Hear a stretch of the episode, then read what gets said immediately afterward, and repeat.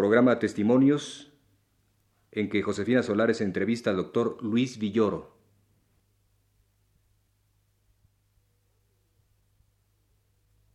Radio Universidad presenta...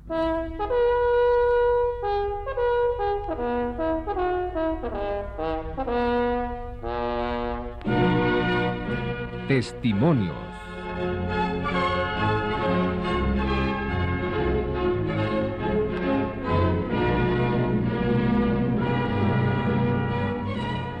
Hoy Josefina Solares entrevista al doctor Luis Villoro.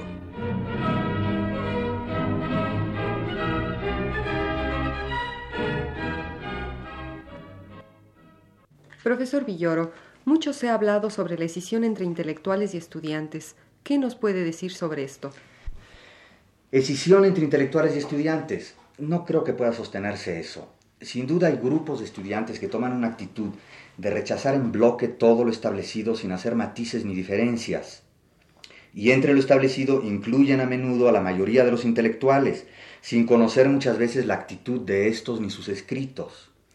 Esa postura intransigente y simplista no solo se basa en una visión falsa de la realidad, sino que conduce de hecho a la parálisis en la acción. Oponer un no continuo a la realidad solo conduce al aislamiento y a la ineficacia. Por otra parte, esa actitud solo es verbalmente revolucionaria. Objetivamente hace el juego a quienes desean que el movimiento estudiantil se agote en el aislamiento y en la confusión. Pero esta no es la única actitud de los estudiantes. Hay muchos otros que piensan distinto. Hay muchos que no caen en esos esquemas gruesos y que están dispuestos a analizar la situación del país, tomando en cuenta su complejidad, y a aceptar la colaboración de quienes, aun divergiendo con, ellas con ellos en muchos puntos necesarios, coinciden en los fundamentales. Esos otros estudiantes buscan la manera de organizarse en formas eficaces, utilizando medios legales y procedimientos democráticos. Entre ellos y los intelectuales puede haber sin duda discrepancias, pero de ningún modo una escisión. Todo lo contrario, yo creo que ambos coinciden en lo fundamental, en la imperiosa necesidad de una apertura democrática y de una labor crítica libre y permanente en el país que permita plantear las reformas urgentes que necesitamos.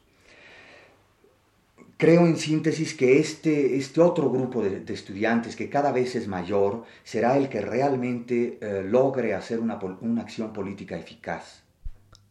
En caso de no aclararse los acontecimientos del 10 de junio, ¿no hay peligro de nuevos disturbios estudiantiles?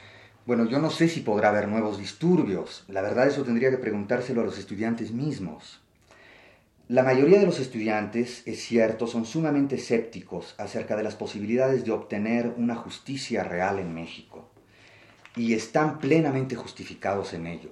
Los acontecimientos que han vivido a partir del 68 y aún antes les han enseñado a desconfiar en que cualquier grupo minoritario disidente pueda ser escuchado y reciba un trato justo cuando es agredido.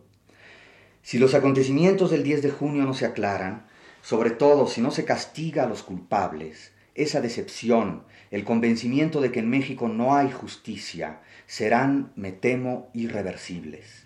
Eso es lo que debe preocuparnos, y no que haya o que no haya disturbios.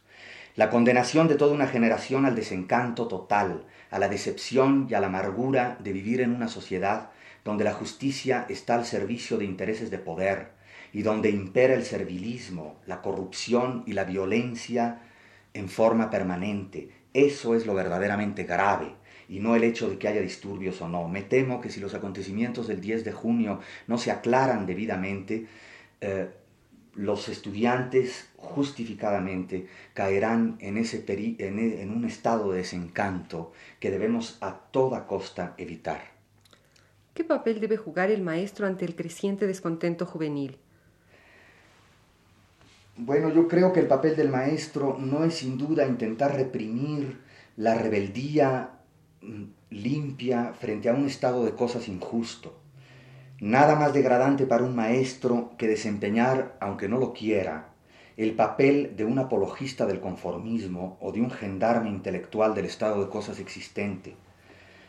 Lo que sí está obligado a hacer el maestro es tratar de aclarar y orientar las inquietudes de rebeldía para que se manifiesten en formas racionales y conduzcan una reflexión crítica fundada en análisis serenos de la situación.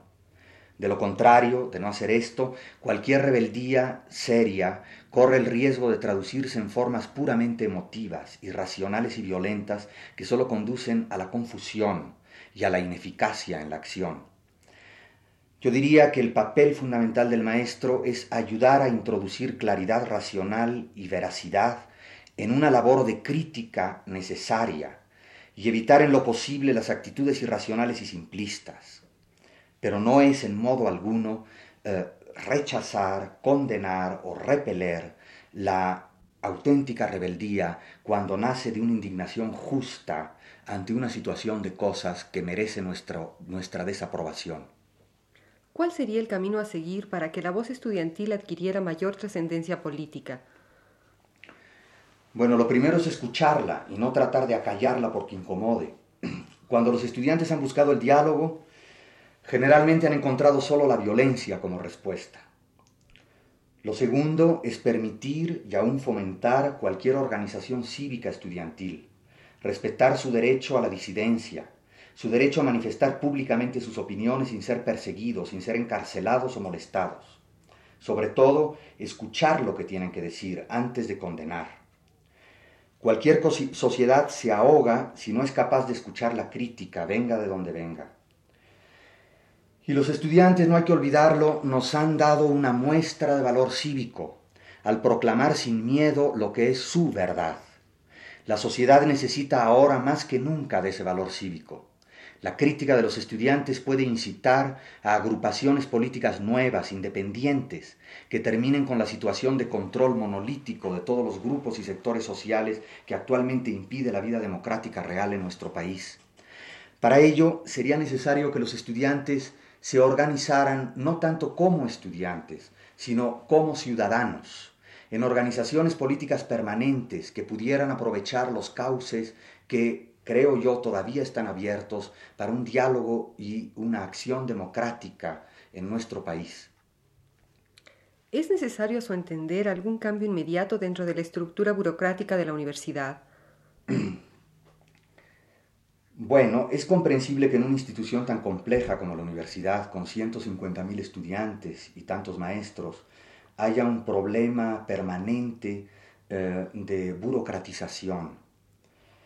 El remedio urgente contra la burocratización es evidentemente la descentralización progresiva y el otorgar confianza creciente a los distintos sectores que componen la universidad para que tomen sus propias decisiones. Pero yo creo que en realidad en la, universidad hay desde hace mucho tiempo conciencia de este problema y se ha luchado con mayor o menor éxito contra la inevitable creciente burocratización. Bueno, podríamos señalar casos como el último, en que el Consejo Universitario, por ejemplo, al aprobar el eh, nuevo presupuesto para este año, ha intentado reducir en un porcentaje notable la parte del presupuesto dedicada a servicios administrativos. Esto puede ser un signo, entre otros, justamente de esta preocupación por eh, combatir la burocratización. El proceso de descentralización de muchas decisiones y de muchos procedimientos administrativos está en curso. Pero sobre todo en lo que respecta al papel de la burocratización, creo que el peligro real de una eh, institución burocrática es que las decisiones empiecen a tomarse no tomando en cuenta los fines eh, de política universitaria o de política académica, sino que eh, las decisiones se tomen al nivel justamente de procedimientos burocráticos. Mm, creo sinceramente que no estamos en esa situación. Creo que la universidad eh, pese a sus problemas de burocratización, es una de las instituciones u organismos dentro del país que ha logrado salvar más que muchos otros esta posibilidad de tomar decisiones por encima de las necesidades burocráticas. Estoy convencido realmente de que las decisiones en la universidad, eh, y esto lo digo con absoluta sinceridad, eh, las decisiones en la universidad se toman en último término por consideraciones académicas y de política universitaria, y no de... Eh, y no por consideraciones meramente administrativas y burocráticas. estoy convencido también que la universidad es uno de los pocos organismos donde realmente puede haber un contacto, todavía un contacto directo y personal para plantear un problema y tomar una decisión. Mientras esto subsista, y creo que seguirá subsistiendo, em, no debemos eh, ser demasiado dramáticos en proclamar este peligro de burocratización. Creo yo que en último término eh, la, eh, la, esclerosis burocrática no nos amenaza mientras se conserve esta posibilidad de, de decisión académica por encima de la burocrática. Dados estos cambios, ¿qué función prevé usted para la universidad en el futuro? Bueno, esa es una pregunta compleja y difícil de contestar, ¿verdad? Eh, indudablemente que la universidad eh, eh, tiene una función importantísima e imprescindible dentro del desarrollo del país. tiene la función simplemente de suministrar los cuadros intelectuales, los cuadros científicos, capaces de responder a los problemas del país y eh, de encontrar nuevas vías para su desarrollo. Y me refiero a su desarrollo no solo económico sino, y técnico, ¿verdad? sino a su desarrollo humano en general. Eh, por eso creo yo que la universidad eh, es la que tiene dentro del país más allegada a ella una función eminentemente de crítica racional. Eh, todo país necesita de una instancia crítica permanente, una instancia crítica permanente que le señale sus eh, derroteros eh, en forma racional, analizando la situación real del país.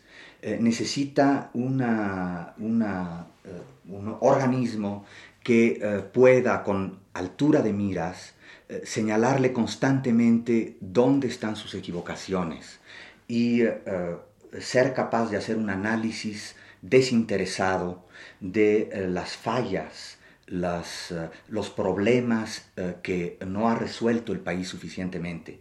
Yo preveo para la universidad esta función limpia, desinteresada y absolutamente indispensable en nuestro país. La función de ser un vigilante racional, sereno y crítico del desarrollo histórico de México. Radio Universidad presentó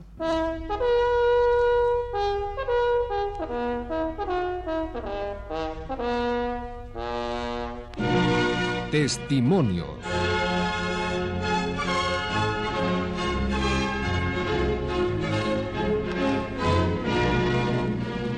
Hoy escuchamos la entrevista que Josefina Solares le hiciera al doctor Luis Villoro